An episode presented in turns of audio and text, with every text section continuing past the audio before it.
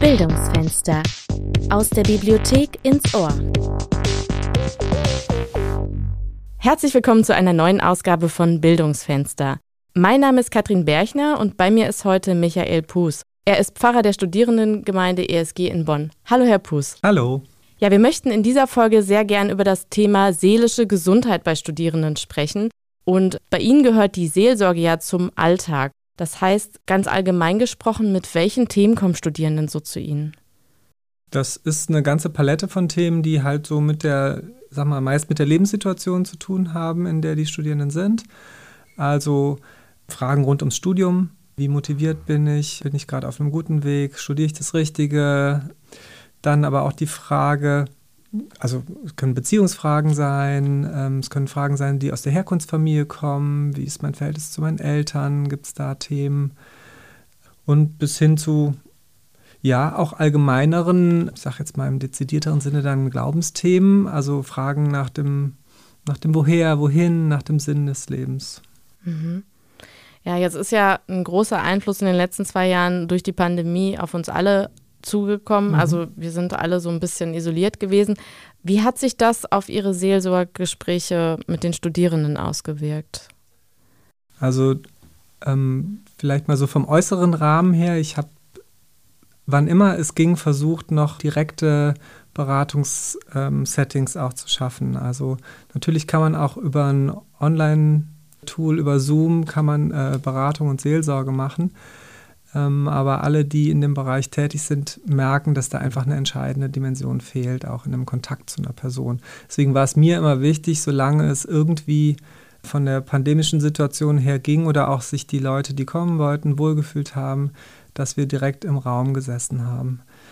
Und von der äußeren Form her auch noch, dass wir ähm, Formen entdeckt haben, zum Beispiel sowas wie Beratung, Seelsorge to go. Also, dass wir uns draußen äh, miteinander auf den Spaziergang begeben haben und dann einfach dort miteinander gesprochen haben. Ja. Das finde ich total spannend, dass Sie das jetzt auch gesagt haben, dass äh, es eine andere Dimension ist, wenn man zusammenkommt. Wir beide haben uns ja auch mhm. heute hier verabredet und nicht über Videokonferenz mhm. dieses Interview ähm, vereinbart. Was ist denn Ihre Erfahrung ähm, oder können Sie das irgendwie in Worte fassen, was der große Unterschied ist zwischen Online und der persönlichen Begegnung? Also es gibt ja verschiedene Kanäle, auf denen Kommunikation stattfindet oder Begegnung stattfindet. Und ich sag mal, sich körperlich gegenüber zu sitzen, bedient sozusagen alle Kanäle, die äh, Kommunikation ausmacht. Ähm, ich bekomme einen ganz anderen Eindruck von meinem Gegenüber, hab, bekomme einen anderen Eindruck für eine Stimmung, die im Raum ist. Und das ist halt, selbst wenn ich jemanden auf dem Bildschirm sehe, nur ja wirklich sehr eingeschränkt. Haben Sie denn auch in der Zeit Online-Gottesdienste gegeben oder ähm, wie mhm. ist das so gelaufen? Ja, wir mussten natürlich zwangsläufig auch neue Formate ausprobieren und haben da ähm, zum Teil auch sehr schöne Erfahrungen mitgemacht. Das waren dann nicht einfach gestreamte, ganz normale Gottesdienste, sondern wir haben sozusagen ein, ein interaktives Format Gottesdienst entwickelt, wo die Leute auch, wo dann zum Beispiel sonst die klassische Predigt vielleicht 10, 15 Minuten stattfinden würde, wo es dann wirklich in eine Interaktion und einen Austausch gekommen ist. Und natürlich kann man sehr schön auch, äh, wenn man einen Gottesdienst in einem Zoom-Meeting zum Beispiel macht, Medien, Musik, Bilder und so weiter sehr einfach einsetzen. Was ich jetzt auch öfter mitbekommen habe, dass es vielen schwerfällt, wieder in dieses Vor-Corona zurückzukommen, sondern dass sich viele auch ganz wohl fühlen in dem Online oder auch nicht. Vielleicht ist es auch Bequemlichkeit. Wie ist denn Ihre Erfahrung? Hm, ich glaube, dass das sehr unterschiedlich von, von Typ zu Typ auch ist. Äh, es gibt, glaube ich, sehr, sehr viele, die sich wieder wirklich nach direkter Begegnung gesehnt haben und auch nach einem Studium, was äh, jenseits ihres Wohnheimszimmers oder ihres WG-Zimmers stattfindet. Äh, es gibt andere, denen das äh, eher online unterwegs sein auch entgegenkommt.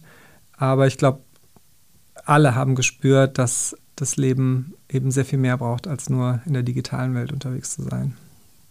Was sind so die häufigsten Themen oder auch vielleicht neue Themen, die jetzt durch Corona an Sie rangetragen wurden? Also was Sie vielleicht vorher nicht so was vorher noch nicht so relevant war, wenn Sie mit Studierenden sprechen? Also ein großes Stichwort ist Vereinsamung, würde ich sagen. Es war ja dann das Gebot der Stunde, dass man sich sozusagen sozial distanziert. Und das heißt, der Tagesablauf von Studis war äh, ja auf den Kopf gestellt, dass man einfach nur noch für sich war in seinem Zimmer, ähm, dass man auf ein paar Quadratmetern sozusagen äh, tageweise äh, auch seinen Alltag dann strukturieren musste. Und das hat zu, bei vielen zu einem großen Gefühl von der Einsamkeit geführt, weil auch diese Zoom-Meetings häufig ja im, im, universitären Kontext eigentlich schwarze Kacheln sind, in eine schwarze Kachelwand, in die man hineinschaut und da eigentlich kein Kontakt in dem Sinne stattgefunden hat. Also ich kenne das Thema Einsamkeit vor allem von älteren Menschen. Mhm. War das bei Jüngeren gar nicht so verbreitet oder ist es nur stärker rausgekommen? Also die äh, Phase von einem Studium ist ja klassischerweise eine, wo man Kontakte aufbaut, wo sich der Bekanntenkreis einfach äh, auf einmal äh, ähm, explosiv erweitert, man einfach sich freut, äh, neue Leute kennenzulernen. Und ähm, all das war natürlich nicht möglich. Und wie stark ähm, eine Studentin oder ein Student von Einsamkeit betroffen äh, ist oder war, hat auch mit der Form zu tun, wie ich wohne. Mhm. Also bei uns, wir haben bei uns ein Wohnheim in der Studierendengemeinde und das heißt, es war immer eine WG da, äh, die zum Teil auch sieben oder acht Leute dann umfasst. Dann hat man so, sozusagen gesagt, wir sind jetzt eine Familie äh, unter pandemischen Gesichtspunkten. Und das heißt, es war immer zuverlässig klar, ich habe hier Menschen um mich rum, äh, mit denen ich im Kontakt bin, mit denen ich zusammen esse, mit denen ich mich austauschen kann. Aber wenn jemand vielleicht in einem Wohnheim ist, wo man eher nebeneinander herlebt auf dem, auf dem Flur oder wenn man ganz alleine ein Apartment hat, dann war das Thema Einsamkeit natürlich viel drängender und viel beängstigender. Kann man denn sagen, dass sich die Folgen der Pandemie auf die Studierenden ähnlich auswirken? Also, dass man von der Zielgruppe Studierende sprechen kann oder gibt es da schon Unterschiede, die man machen kann? Ich glaube, dass bestimmte Faktoren ähm, die, die Folgen der Pandemie sozusagen bei manchen verstärkt haben mhm. äh, und bei anderen das eher milder gewesen ist. Also das fängt zum Beispiel damit an, in welchem Semester meines Studiums hat mich der Beginn von Corona getroffen. Ja. Wenn das jetzt genau das erste Semester ist und ich noch überhaupt niemanden kennengelernt habe an dem Studienort, äh, dann bin ich ja in vier Online-Semester reingeraten, äh, ohne dass ich überhaupt schon ein Netzwerk rund um mein Studium aufgebaut hatte. Mhm. Wenn ich allerdings schon mehrere Semester davor studiert habe und ähm, schon einen stabilen Kreis auch von, von guten Freunden oder von, von auch Kommilitoninnen Kommilitonen habe, waren das sicher leichtere Ausgangsvoraussetzungen, um auch sozusagen mit, mit einer, ja, einem guten sozialen Netz dann auch durch diese Pandemie zu gehen. Wobei dann natürlich die Herausforderung bleibt, wie, wie konnten wir dann diese Freundschaften pflegen, wie konnten wir Lerngruppen mhm. weiter stattfinden lassen. Ähm, das Zweite ist auch, wie bin ich selber sozusagen von meiner inneren Verfassung her in diese Zeit reingegangen. Also wenn ich vorher schon eher mit schwierigen Themen zu kämpfen hatte, wenn ich vielleicht psychisch nicht ganz stabil gewesen bin, dann ist äh, die Pandemie ganz sicher ja, ein Beschleuniger gewesen, auch eine klare Verstärkung auch hat dann stattgefunden von diesen Themen, dass die auf einmal viel, viel größer wurden. Einfach durch diese Vereinsamung und durch diese, ähm, diesen Rückzug, der dann stattgefunden hat. Es gab ja ziemlich harte Zeiten auch, ähm, wo fast gar nichts möglich war.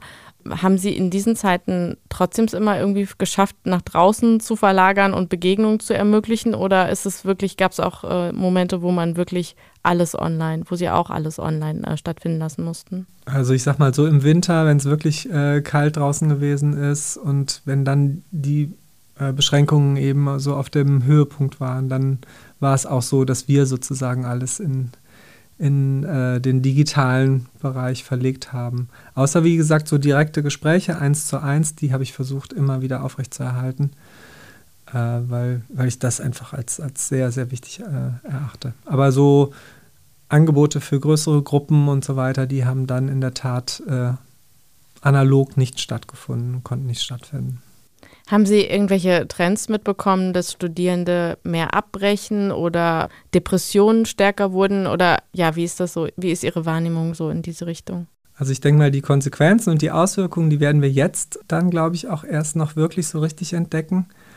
Was auf jeden Fall, also wir haben äh, rund äh, um äh, die Uni Bonn, aber auch die Hochschule Bonn-Rhein-Sieg mit drin, haben wir einen runden Tisch, wo psychosoziale Begleitung, also Einrichtungen, die psychosoziale Begleitung für Studis anbieten, äh, sich austauschen und da wird einhellig davon berichtet, dass es einen sehr viel höheren, äh, eine sehr viel höhere Nachfrage gibt mhm. nach Begleitungs-, Beratungsangeboten.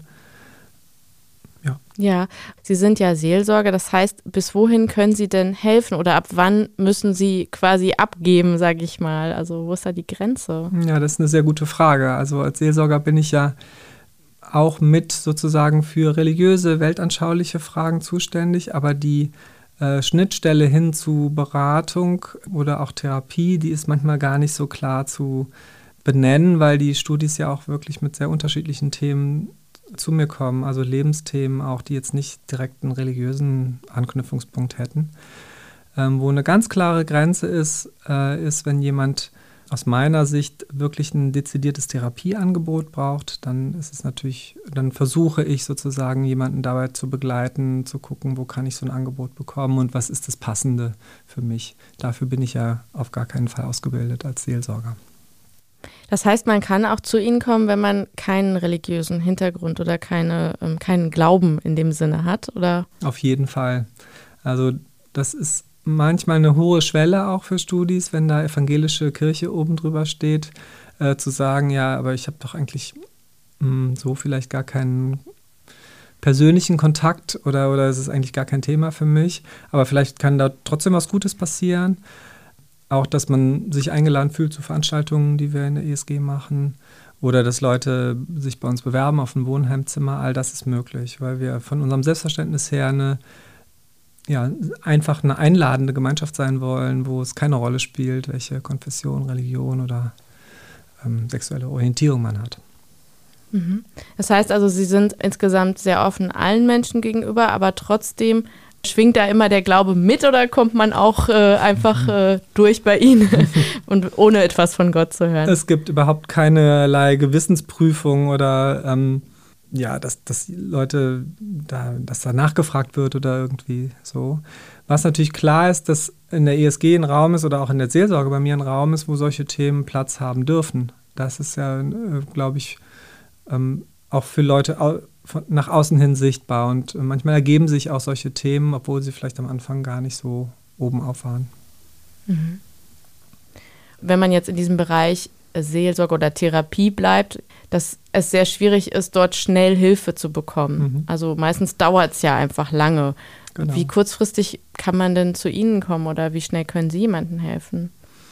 Also bei mir ist es zum Glück so, dass ich innerhalb von einer Wochenfrist oder so auf jeden Fall mal ein erstes äh, Gespräch anbieten kann, einen ersten Termin, um mal zu gucken, welche Themen sind eigentlich da, wie dringlich ist es, ähm, was braucht es vielleicht auch als erste Hilfsmaßnahme mal, dass, dass man äh, erstmal weiter, gut weiterleben kann. Und solche Erstkontakte, die findet man auch an anderen Stellen, kann man an anderen Stellen relativ äh, zügig finden. Also es gibt ja eine äh, ein Angebot vom Studierendenwerk, ähm, von, wo Studis auch hingehen können, was ja auch für die Hochschule Bonn-Rhein-Sieg zuständig ist. Äh, oder es gibt Beratungsstellen in Bonn, wo man als junger Mensch auch ähm, relativ schnell mal ein erstes Gespräch bekommt. Dann ist halt die Frage, wie komme ich, wenn ich das brauche, in eine längerfristige Begleitung. Und da haben Sie natürlich recht. Wenn ich jetzt zum Beispiel dezidiert eine Therapie, einen Therapieplatz suche, da muss man sich auf äh, viele Monate Wartezeit einrichten. Mhm. Das Thema Einsamkeit ist ein sehr starkes bei Studierenden jetzt natürlich durch die Pandemie vor allem mhm. vorangetrieben. Wie ist es mit dem Thema Leistungsdruck? Mm, das ist auf jeden Fall immer schon ein Thema gewesen. Also spätestens seit unser Bildungssystem auf das Bachelor-Master-System umgestellt worden ist und damit ja auch sozusagen in einem regelmäßigen Rhythmus Prüfungen äh, und, und Klausuren und so weiter auf, auf der Agenda stehen, hat es sicher an Dramatik äh, zugenommen, dieses Thema. Ich weiß auch, dass zum Beispiel vom Studierendenwerk entsprechend ja auch ähm, Workshops angeboten werden zu dem Thema, die sehr, sehr gut nachgefragt sind. Inwiefern jetzt die Pandemie dieses Thema nochmal mm, befeuert hat, da bin ich mir gerade nicht so sicher. Was sicher so ist, dass äh, die Frage, wie viel ähm, ist meine Note wert, zum Beispiel. Also es mhm. gab ja dann auch so, ähm, so einen Pandemie-Bonus teilweise, dass man vielleicht gesagt hat, ähm, es wird ein bisschen besser bewertet, als wenn man die Pandemie nicht berücksichtigen würde. Also, dass, dass Studis sich da vielleicht fragen, ähm, ja, wie viel ist das eigentlich wert, was ich hier abgeliefert habe? So. Glauben Sie, dass es ähm, ja wirklich so dieser, dieser Wert dadurch verringert wird und dass man es weniger anerkennt? Also das ist vielleicht ja. faktisch nicht so, aber es ist zumindest eine Frage, die auch in Köpfen von Studierenden da ist. Also es zeigen auch ähm, Befragungen von Studierenden, es gibt verschiedene Studien, auch jetzt, äh, wie Studierende durch diese Corona-Zeit gekommen sind und das ist auf jeden Fall eine Frage, die Studierende beschäftigt. Haben Sie vielleicht noch andere interessante Fragen, die aus dieser Studie hervorgehen, die auch ja, für uns interessant sein können? Also es gibt ähm, eine größere ähm, Heidelberger Studie, die ist von 2021 und da wurde zum allgemeinen Wohlbefinden, wurden die Studierenden befragt, mhm. haben, glaube ich, über 2000 Studierende geantwortet. Und da, äh, laut dieser Studie fühlen sich 75 Prozent nicht gut, schlecht oder sehr schlecht. Das ist eine sehr, sehr hohe ja. äh, Zahl von Studierenden, die, also nach einem Jahr Pandemie, nach zwei Online-Semestern. Also das zeigt einfach, dass ähm, je länger die Pandemie gedauert hat, desto schlechter beurteilen Studierende ihren, ihr eigenes inneres Wohlbefinden. Also was es vielleicht noch für Themen gibt, die Corona oder die Pandemie auch hervorgebracht haben. Mhm. Es war ja dann ein Phänomen, dass äh, viele Studierende auch ähm, sozusagen wieder zurück nach Hause gegangen sind, weil sie ja. ja. keine Notwendigkeit hatten, am Studienort sozusagen zu wohnen. Und das ist natürlich auch ein eventuell ein problematisches Phänomen, wenn ich sozusagen ins Studium wollte, ich wollte ausbrechen, mhm. ich wollte mir mein eigenes Leben aufbauen und auf einmal sitze ich wieder zu Hause in meinem Kinderzimmer, äh, sitze wieder am, am Tisch mit den Eltern, mhm. ohne dass ich mir das selber ausgewählt habe. Also das ist auch etwas äh, so von der Entwicklung her, was ein Thema geworden ist durch die Pandemie. Und dann ganz basal ähm, wirklich für viele Studierende auch die Frage, wie kann ich mich weiter finanzieren in Corona? Also mhm. viele Studierenden, äh, Studijobs sind weggebrochen durch die Pandemie. Also so ganz klassisch in der Gastronomie zum Beispiel und so weiter, sodass auf einmal da wirklich auch sehr existenzielle Ängste da waren. Wie kann ich mich finanzieren? Mhm. Was ich auch noch mal gerne wüsste, gibt es so Kriterien, die man erfüllen sollte, damit man bei Ihnen in der Seelsorge ähm, Beratung bekommt. Es muss einfach ein, Bedürfnis und ein Bedarf danach sein, äh, bestimmte Themen mit jemandem anzugucken und wenn und, und auch sich auf, auf einen gewissen Prozess einzulassen, sozusagen, auch zu gucken, wie, wie kann ich meine Situation verändern, wo möchte ich hin. Äh, wenn dieses Grundbedürfnis da ist, dann ist jeder sehr herzlich willkommen. Also es gibt mhm. ansonsten keinerlei Einlasskriterien. Und äh, die Prozesse können auch sehr unterschiedlich sein. Manchmal ist es ein Gespräch, was mhm. vielleicht schon ausreicht. Und äh, ich begleite aber auch Studierende über zum Teil über viele Monate oder auch über viele Semester ja. während dieses Studiums. Wie groß ist denn die Gemeinde? Oder wie viel, ja? Das ist ein bisschen schwierig zu, be äh, zu beziffern, weil wir keine ähm, Mitgliederzahlen in dem Sinne haben. Also bei uns gehört zur ESG dazu, wer zu uns kommt. Mhm. Ähm, was wir haben, ist ein Wohnheim und dort wohnen 90 Personen also sechs studentische Familien und 74 ähm, Studis. Die gehören natürlich im engeren Sinne mal zur ESG, aber äh, alle Veranstaltungen auch in der ESG sind offen für andere und da sind viele, viele hundert Studis, die pro Semester zu uns kommen, ohne dass wir jetzt Mitgliederlisten führen würden. Das ist also anders als in der Kirchengemeinde, wo man das genau auf den Kopf sagen kann, okay, so und so viele Menschen gehören jetzt dazu. Potenziell ist es ein Angebot für alle Studierende ähm, der Bonner Hochschulen. Okay, das heißt also auch äh, Kirchensteuer ist kein Thema bei Ihnen, oder? Nein, also man, wenn man Kirchenmitglied ist, wird man, äh, wenn man dann nach Bonn zieht zum Beispiel, ja Mitglied in einer örtlichen Kirchengemeinde. Mhm. Und äh, wir werden direkt finanziert von der Landeskirche. Okay, aber Sie sagten ja auch, man darf ohne Glauben vorbeikommen genau, und ohne Mitgliedschaft gibt es ja, ja, anscheinend auch nicht. Ja. Genau. Mhm. Wenn jetzt nochmal, wir hoffen es alle nicht, eine Pandemie weit ausbricht, beziehungsweise wieder eine neue Corona-Mutante gefunden mhm. wird, haben Sie dann irgendwelche Dinge, die Sie jetzt umsetzen wollen oder anders machen würden als vielleicht bei den ersten Wellen? Also wo Sie sagen, oh, das nehmen wir mit oder das machen wir ganz bewusst anders, damit wir noch näher an den Studierenden dran sein können? Also was wir immer versucht haben, ist so sobald es ging oder sobald auch eine Möglichkeit da war, wieder direkte Kontakte, auch ähm, direkte Begegnungen zu ermöglichen. Also durch Formate, die äh, zum Beispiel draußen stattfinden. Äh, oder kleinere Formate, wo man in kleineren Gruppen was anbietet und so weiter. Also ich würde alles darauf setzen, sozusagen möglichst viel direkte Begegnung zu ermöglichen, weil ähm, wir haben ja faktisch, ja, ich würde sagen, vier komplette Online-Semester gehabt. Das letzte Sommersemester war so das erste Semester wieder, was, was ansatzweise normal in Anführungszeichen funktioniert hat. Und es ist einfach eine große Müdigkeit da. Und ich glaube, da sind auch große ja, Bedenken Richtung Herbst, wie wird es werden und werden wir wieder zurück in den, äh, den Online-Status äh, geworfen werden, dass wir zumindest bei uns einen Ort haben, wo wir möglichst viel an Begegnung gewährleisten können. Und wenn man jetzt keine ja, großen Probleme, seelischen Probleme hat und gerne trotzdem Anschluss haben möchte, gibt es dann vielleicht ein Format oder irgendwas, was äh, Sie nennen können, wo man einfach mal dazukommen kann? Ja, also während der Vorlesungszeit kann man immer mittwochs abends zu uns kommen. Da findet ein Programm statt ähm, von Studierenden für Studierende in einer ganzen Bandbreite von, von Sachen. Man kann bei uns in einem Chor singen, man kann bei uns in einer Theatergruppe mitspielen. Äh, natürlich gibt es auch Gottesdienste, die finden allerdings bei uns sonntags abends statt. Also äh, sonntags morgens um 10 ist keine gute Zeit für Studis. Ja. Äh, deswegen sind die bei uns am Abend und mit einem anschließenden Abendessen. Und man kann sich über die äh, sozialen Kanäle, äh, die ähm, digitalen Kanäle, über die Webseite, über ein Newsletter informieren lassen. Und ist jederzeit herzlich willkommen, dazu zu kommen. Ja, vielen Dank für das nette Gespräch und für weitere Infos werden wir auch noch ein paar Sachen in die Shownotes packen, mhm. falls Fragen sind oder man auch gerne mal zu einem Gottesdienst oder anderem Format dazukommen möchte. Sehr gerne. Vielen Dank.